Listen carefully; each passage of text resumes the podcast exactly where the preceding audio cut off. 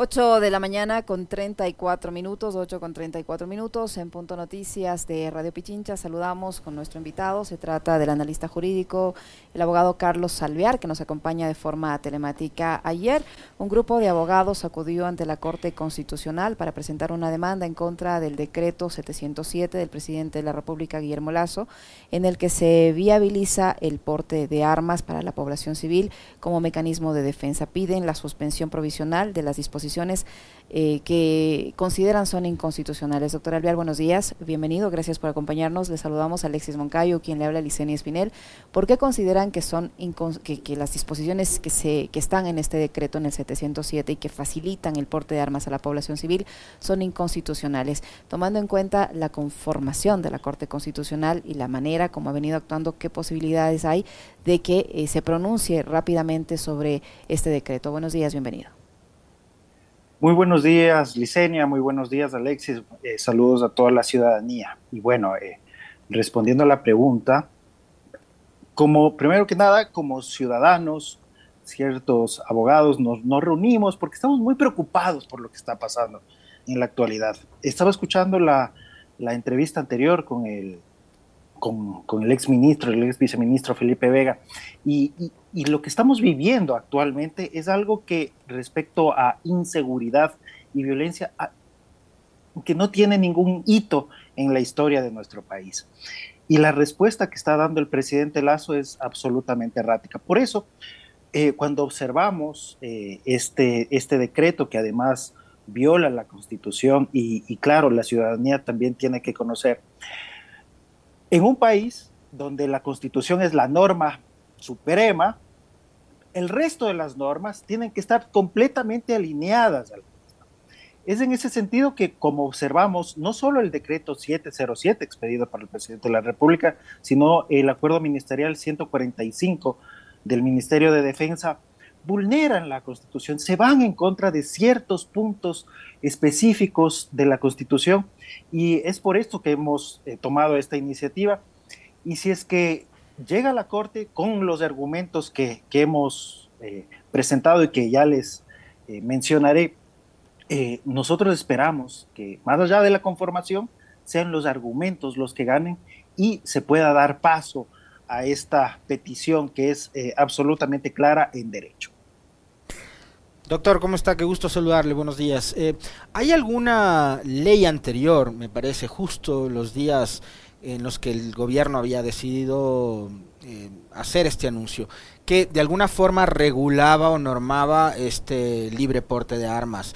Eh, ¿Eso de alguna forma contraviene también con respecto de lo que ustedes ahora mismo están denunciando o, o, no? ¿Cómo queda ese tema entre lo que aprobó la Asamblea meses atrás y lo que dispuso el gobierno a través de un decreto?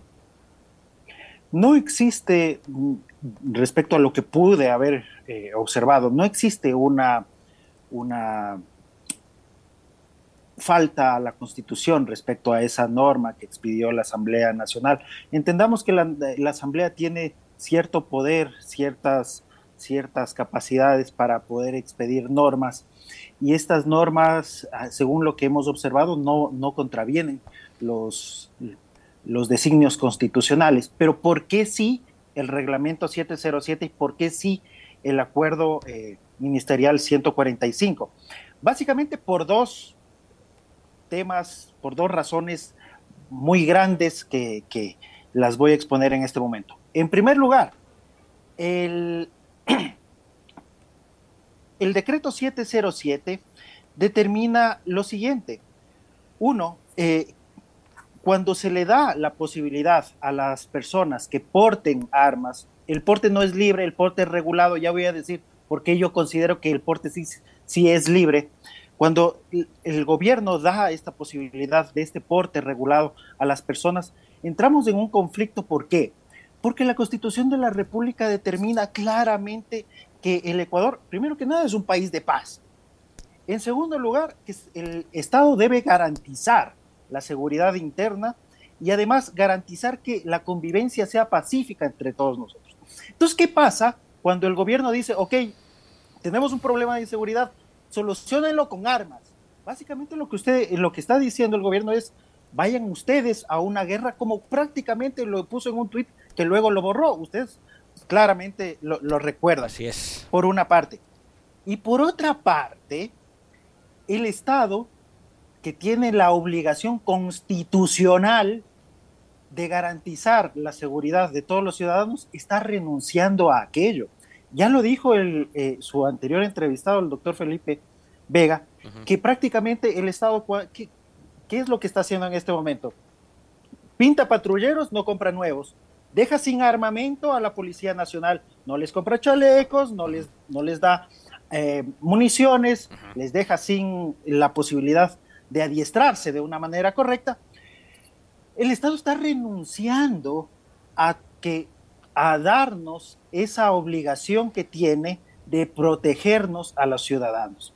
Entonces, eso también es uno de los puntos, de los grandes puntos que nosotros alegamos dentro de esta acción de inconstitucionalidad. Y por eso nosotros creemos que los argumentos son lo suficientemente válidos y contundentes para poder eh, que esta demanda pueda ser admitida. Además, eh, hemos solicitado que se den medidas cautelares, es decir, que cuando eh, pase el primer filtro de la Corte Constitucional, que será la admisión, tenemos la, tenemos, la esperanza de que se, a través de estas medidas cautelares no entren en vigencia o, o se suspenda la vigencia de este decreto 707 y del acuerdo ministerial 145. Esto podría ser posible, doctor Alvear, que mientras se analiza la posibilidad de que se, eh, se observe ¿no? la inconstitucionalidad de este decreto y de, los, y de este acuerdo, quede, sin, quede suspendida la vigencia, su aplicación como tal, eh, por un tiempo. Sí, efectivamente, eh, efectivamente, según lo que determina la Ley Orgánica de Garantías jurisdiccionales y control constitucional. Esta es una de las capacidades de la Asamblea Nacional y, creo que es, es fundamental, ¿no? Porque finalmente yo estaba tratando de provocar a los colegas diciendo va a haber libre porte de armas cuando legalmente regulado, porque yo, pero ¿por qué yo digo que va a ser libre? Porque, como ustedes saben, vivimos en un estado con una eh, corrupción generalizada en el cual se pueden obtener pasaportes por 400 dólares, carnets de discapacidad, eh, licencias de conducir sin, sin cumplir los requisitos. Entonces, como nosotros no somos ni Noruega, ni Suecia, ni Finlandia, somos del Ecuador y tenemos el problema que tenemos de corrupción, eh, que como se, ustedes también lo, observaron en la buenísima entrevista anterior, o sea, está generalizado prácticamente en los dos últimos gobiernos y actualmente está más fuerte que nunca. Prácticamente la persona que tenga el dinero y que tenga el contacto podrá obtener este permiso de armas. Entonces, es necesario, es fundamental que se suspenda inmediatamente la ejecución de este decreto y de este acuerdo ministerial. Si no, vamos a tener a personas que no son las idóneas eh, cargando un arma por las ciudades de nuestro país. Ahora, el eh, ministro de Defensa, eh, yo recuerdo que semanas eh, posterior a este anuncio que hizo el presidente de la República con este decreto del, porte de armas, salió en una rueda de prensa a decir que se van a fijar estos requisitos y que no significa que eso es un, como contradiciéndole al presidente de la República, que no significa que es un libre porte de armas. ¿En qué medida la implementación de este acuerdo ministerial donde se establecen estos requisitos contradice este decreto?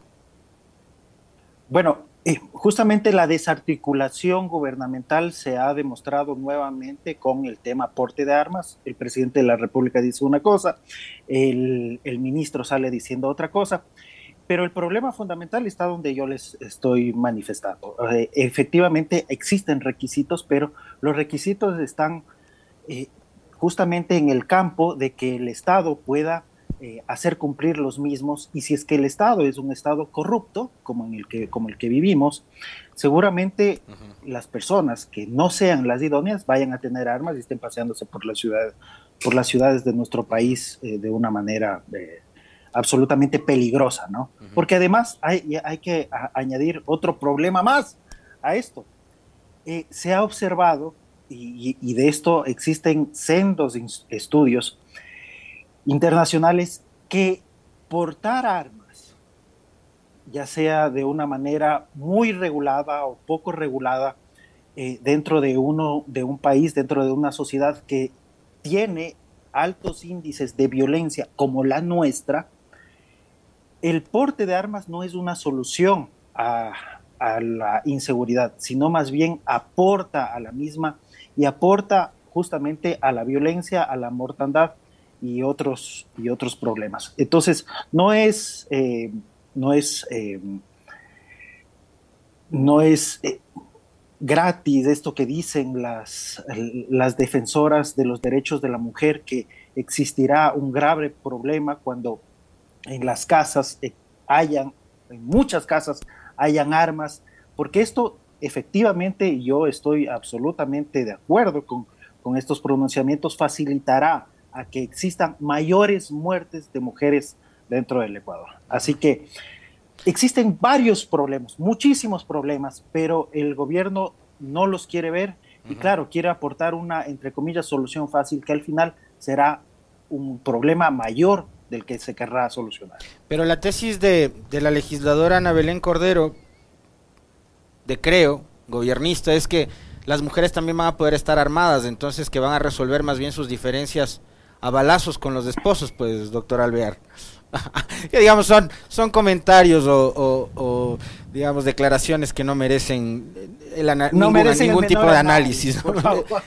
Esto era un comentario adicional nada más. Ahora, eh, usted decía hace un momento algo con lo cual coincido plenamente, digamos, estamos viviendo un estado de descomposición casi total, o sea, eh, delincuencia, hace poco nomás estaba viendo las publicaciones de la periodista Mónica Velázquez, que da cuenta de sicariatos a comerciantes en las calles de Guayaquil. O sea, hoy amanecemos con asesinatos a comerciantes eh, autónomos en las calles de Guayaquil. Que esta gente después lo reduce a. Son enfrentamientos o ajustes de, ajustes de cuenta entre bandas, ¿no? ¿Ya? Cuando lo que están haciendo es, es, vacunando ya ni siquiera a negocios que tienen una puerta al Lanford. Están vacunando a gentecita que sale con su carrito a vender hot dogs. ¿ya? es, de locos esto. Entonces, el nivel de violencia es tal. Después viene lo que usted decía, doctor, que es una realidad. Eh, hay un nivel de corrupción eh, increíble, ¿no? O sea, parecía que ya se volvió cosa del pasado, que era historia de que los ecuatorianos paguemos para poder renovar un pasaporte, una cédula o sacar una licencia. Y hoy nuevamente estamos viendo cómo eso está también siendo parte de una corrupción que es casi generalizada. Después podemos hablar del caso de Luque, de las empresas públicas, de la participación del gran cuñado, de Cherres y de todos estos personajes. Y ese estado, ese estado descompuesto, es el que tiene que entregar los permisos y que tiene que evaluarle a la persona para certificar que está o no calificada para poder portar un arma. ¿Cómo confiamos entonces en que por lo menos los certificados eh, obedezcan a la verdad? no podemos confiar, Alexis. No, no existe ninguna confianza en el Estado ecuatoriano. Creo que eh, en estos momentos la presidencia de la República y demás organismos del Estado gozan con la mayor impopularidad de la historia de, este país. Y, si es que observamos el origen de este mismo eh, decreto 707, ¿cómo se da? Se da justamente días después horas después de que se conoce la muerte con tortura del señor ciudadano Cherres, que es justamente esta pieza que estaba faltando en el juicio político y por el cual se cayeron dos de los cargos que había en la Corte Constitucional, porque no se le encontraba al señor, no se le podía mandar a testificar en la Asamblea y no se y quedó ahí un claroscuro respecto a cuál eran las eh, formas a través de las cuales una supuesta red de corrupción estaba campeando en el país a nivel ministerial. Entonces, eh, si es que aparece esto, este decreto como una bomba de humo, lo único que podemos pensar es, es bueno, efectivamente no se lo pensó como, como se debió. Además, eh, técnicamente no se tienen las herramientas como para poder implementar una de forma consciente el, tema de los, de los requisitos, que uno de, ellos es, por ejemplo, la idoneidad psicológica que tiene que ser expedido por eh, las entidades de salud de este país. y, bueno, entonces por eso pierde además en ese sentido la legitimidad esta, esta acción. Y más aún si es que nosotros podemos eh, observar que es una, es una solución, entre comillas, parche, porque la inseguridad no es eh, un tema de bandas eh, específicamente o, de manera generalizada, sino el tema de la inseguridad es un tema derivado de la pobreza en la que está viviendo el Ecuador. El Ecuador actualmente tiene una población de 6 millones de personas que viven con menos de 3 dólares al día. Este problema de pobreza genera justamente que no existan fuentes de trabajo, no existan los medios para poder eh, entregar alimentación a nuestros niños y jóvenes, educación, etcétera, etcétera, y por el cual la gente tenga que buscar medios de vida. Es absolutamente errado pensar que las bandas están atrás de los estruches en la metrovía, que las bandas están atrás de los robos de celulares en la calle, que las bandas están atrás de esta delincuencia absolutamente menor, que, claro, poco a poco ha ido escalando por ejemplo, al tema de las vacunas, no creo que las bandas estén atrás de todo el sistema de, vacunas, pero absolutamente es porque justamente el gobierno no tiene una solución clara a la pobreza y la base social de la delincuencia es justamente niños y jóvenes pobres que no tienen que comer y no pueden educarse ni, ni, ni obtener una posibilidad de vida, un plan de vida claro para el futuro. Doctor Alviar, ¿qué indica el, acuerdo ministerial 194 y el 145 que han sido eh, demandados como inconstitucionales por, por, ustedes? ¿Qué, significa? ¿Qué, qué, contienen? El, el, decreto 707 en su primer artículo está permitiendo justamente la portabilidad de armas.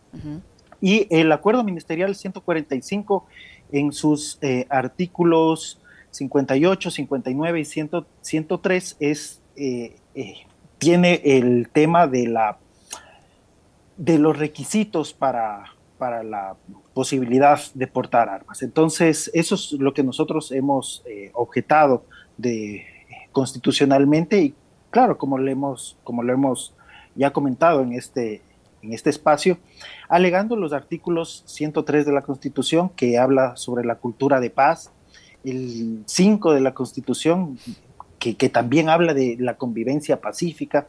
Y por otra parte, como les comentaba, eh, el 158 que obliga al Estado la protección interna de los ciudadanos a través de la Policía Nacional. Una vez eh, presentada esta demanda, ¿cuál es el procedimiento en la Corte Constitucional? Se ha presentado esta demanda y veo también con mucho agrado que otros profesionales eh, han, se han armado en grupos para hacer lo mismo. Y, bueno, estas demandas tendrán que acumularse, tendrán que ser, eh, pasar este filtro que es la admisión. En la admisión, eh, como les comentaba, existe la posibilidad de que se dé la medida cautelar, se otorgue la medida cautelar y podamos suspender la ejecución de estos de, este decreto y de este acuerdo ministerial. Y finalmente, si es que considera la Corte que es de importancia la resolución de esto, podrá eh, saltarse y, eh, el orden cronológico de la resolución de las causas y observarla como prioritaria y resolverla eh, en un tiempo más corto del normal, del habitual. Esto incluye, doctor Alvear, el porte de armas, por ejemplo, para empresas de seguridad privadas y para eh, fuerza pública local, por ejemplo, en el caso del municipio de Quito, que entiendo que también estaban entrando en un, en un proceso de este tipo, solicitando que sus, agentes metropolitanos puedan portar armas, ¿se incluye eso también o eso queda por fuera? Observamos que en el decreto se habla respecto a personas, sin embargo, eh, y es por eso que eh, las, de ser el caso, eh, las personas de estos cuerpos de seguridad podrían acreditarse con la posibilidad de portar el arma y es así como se podría implementar el mismo a través de empresas de seguridad y cuerpos de seguridad. Ahora, doctor, si la, la competencia ahora del control de armas está a cargo de Fuerzas Armadas y vemos que no ha sido suficiente ese control porque hay armas por todo lado, la delincuencia está mucho más armada que las fuerzas de seguridad del Estado, eh, en qué medida este, esta propuesta del Ejecutivo a través de este decreto y de estos acuerdos ministeriales van a hacer esta situación mucho más grave, porque si oficialmente no se ha podido controlar, ¿quién nos garantiza que habilitando un libre porte de armas la situación va a mejorar?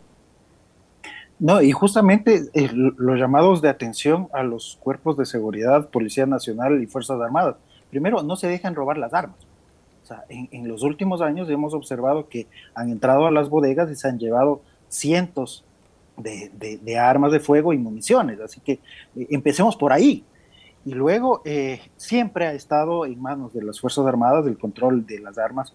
Así que desde ese punto también se, se debería implementar programas de actualización al menos respecto al control de las mismas para que las mismas Fuerzas Armadas no vengan cometiendo los errores que han estado eh, sucediendo en el pasado y pueda ser bien eh, efectivo el, control de las mismas, ¿verdad? En momentos en que se están cambiando autoridades de seguridad, se habla también de declarar a las bandas criminales, a los lobos, a los choneros, etcétera, un, gran listado ahí de grupos de delincuencia organizada como grupos terroristas. Eh, y, hay ya la discusión y el debate de que si el COSEP, el Consejo de Seguridad, puede tomar esta decisión y declarar estas bandas como grupos terroristas, como objetivos terroristas, sin una reforma legal. ¿Existe la necesidad de, de que se realice una reforma eh, a qué ley, a la Constitución, al COIP, o, simplemente es una facultad del COSEPE como tal? La semana pasada, cuando, la semana en días anteriores, cuando apareció este pronunciamiento, eh, varios académicos estaban analizando cuál era el fondo de, esta, de esta declaratoria de enemigos prácticamente a, ciertos grupos, a ciertas bandas.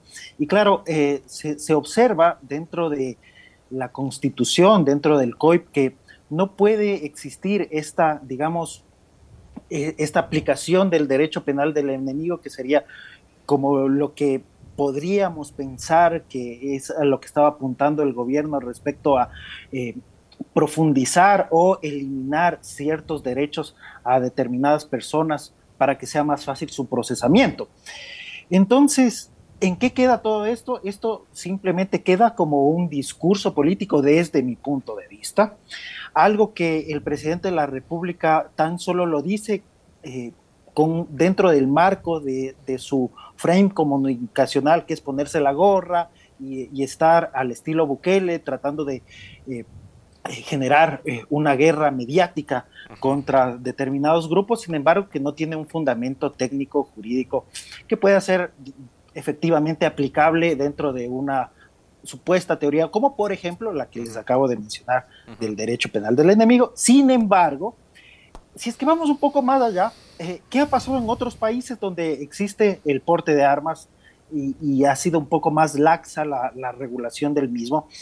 Eh, y existe también altos niveles de violencia e inseguridad, se generan grupos de autodefensa que trabajando al, o sea, fuera de la ley intentan ser la, respuesta a lo que no da la Policía Nacional y los grupos de seguridad interna formal. Y este termina siendo un problema mucho mayor al de la inseguridad que se estaba tratando de frenar desde un primer momento. Así que eh, vuelvo y repito, ha sido una medida absolutamente impensada, o sea, no eh, meditada por parte del gobierno, esta de la de permitir el porte de armas eh, y de, y de permitir justamente que las personas en la calle puedan eh, estar con un arma de fuego caminando entre el resto de los ciudadanos. Porque vuelvo repito, pasará lo que, lo que le estoy mencionando.